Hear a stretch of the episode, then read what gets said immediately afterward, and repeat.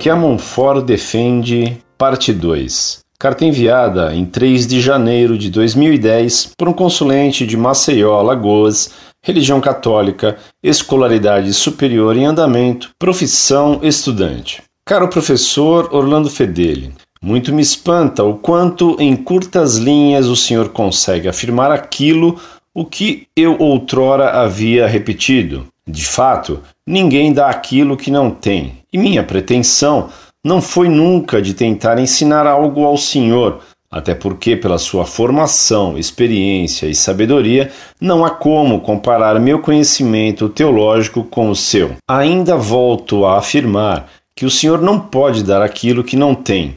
E ser igreja significa ser amor, ou ser de Deus, aquilo se é afirmado no Pai Nosso, é deixar com que Deus seja tudo em todos. E como na sua primeira encíclica o Papa Bento XVI titulou Deus Caritas Est, e ser igreja, defender a fé católica, exige um mínimo de caridade, o laço com a perfeição, a qual busco e imagino também que o Senhor a busque, a perfeição em Deus. Na resposta à minha carta, o senhor afirmou que a missa não é uma ceia, e de fato não é apenas. O senhor me indicou a Mediator Dei de Pio XII, e lá se encontra redigido o seguinte: aspas, A Igreja, pois, fiel ao mandamento recebido do seu fundador, continua o ofício sacerdotal de Jesus Cristo, sobretudo com a sagrada liturgia, e o faz, em primeiro lugar, no altar onde o sacrifício da cruz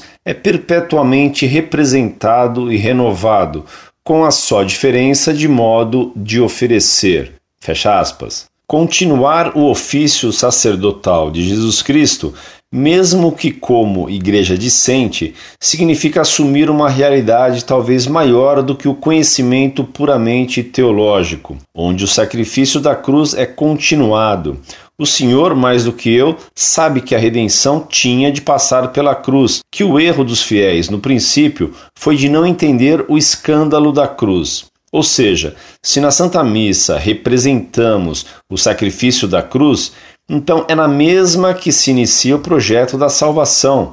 É lá, na hóstia consagrada, que Cristo ressuscita em nós que o Deus amor se faz vivo em cada um de nós. Ainda sobre a representação da grandeza de Cristo, a qual comentei e o senhor acusa de erro, encontra-se assim escrito por Pio XII. Abre aspas. Os infinitos e imensos méritos desse sacrifício, com efeito, não têm limites estendem-se à universalidade dos homens de todo lugar e de todo tempo, porque nele o sacerdote e a vítima é Deus homem, porque a sua imolação, como a sua obediência à vontade do eterno Pai, foi perfeitíssima e porque foi como cabeça do gênero humano que ele quis morrer. Fecha aspas. Se os infinitos méritos da cruz não correspondem à grandeza de Deus, não sei em que o Senhor acredita. Vós sois templos do Espírito Santo. Amai-vos uns aos outros, assim como eu vos amei. Caro Orlando, ser igreja, ainda que dissente, é ser amor, é respeitar o sacrifício de Cristo para com a humanidade e difundir a verdade que é caridosa, que é sabedoria do Altíssimo e não tradicionalismo interpretativo como o senhor julga ser. Que bom que o senhor admite, abre aspas, sempre ensinei o oposto. O Vaticano II foi falível, fecha aspas. Afinal, o senhor também sabiamente conclui, abre aspas, nós não somos a igreja, fecha aspas. Então, não cabe ao Senhor definir aquilo o que é válido ou não. O Senhor ainda me indica orar pela vitória sobre a presunção. Que o Senhor me faça humilde, esvazie meu ser e preencha-o com sua sabedoria, com sua história que me é entregue pela Eucaristia. Que Deus o abençoe.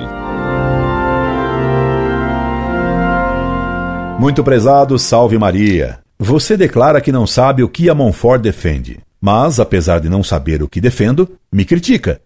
Uma coisa você sabe, que eu não tenho caridade, coisa que só Deus pode saber, pois só Deus conhece o que somos realmente. Mas pelo menos você imagina que eu busque a perfeição, o que já é alguma coisa. Você diz que Deus é amor. Diga-me, o que é amor? E como Deus, amor, escreveu o terrível Salmo 58? É o amor que o faz me escrever, manifestando tanta amargura e insatisfação em sua alma? Disse-lhe que pedisse a Deus graças para você vencer sua presunção. Ora, eis o que você escreveu, julgando estar pontificando e ensinando. Ou seja, se na Santa Missa representamos o sacrifício da cruz, então é na mesma que se inicia o projeto da salvação, e lá, na hóstia consagrada, que Cristo ressuscita em nós, que o Deus amor se faz vivo em cada um de nós. Meu caro, dizer que na missa representamos o sacrifício da cruz é heresia. A missa não é um teatro onde se representa a morte de Cristo na cruz. Na missa se renova misticamente a morte de Cristo. E também não é certo dizer que Deus se faz vivo em nós pela missa e pela comunhão. Cristo está vivo, pois já ressuscitou. Cristo não nos torna vivos quando comungamos, ele aumenta então a vida da graça em nós, se bem comungamos. Pois que para receber a Cristo Eucarístico, devemos já antes estar vivos pela graça santificante. É sacrilégio comungar estando mortos pelo pecado mortal. Esta pequena lição caridosa a dou para ajudar sua alma a ser um pouco mais humilde. E desde quando eu me disse tradicionalista? Claro que defendo a tradição da igreja, mas evito dizer-me simplesmente tradicionalista por causa dos múltiplos sentidos que essa palavra tem. Por exemplo, o Vaticano I, o Concílio Infalível de 1870, condenou o fideísmo dos filósofos tradicionalistas. A TFP se diz defensora da tradição, e o gnóstico René Guénon chamava a gnose de tradição. E Cristo condenou a tradição, a cabalá dos fariseus. Ao me atribuir o adjetivo tradicionalista, você mostra a presunção de saber o que é o tradicionalismo e o que pretende saber de mim mesmo internamente.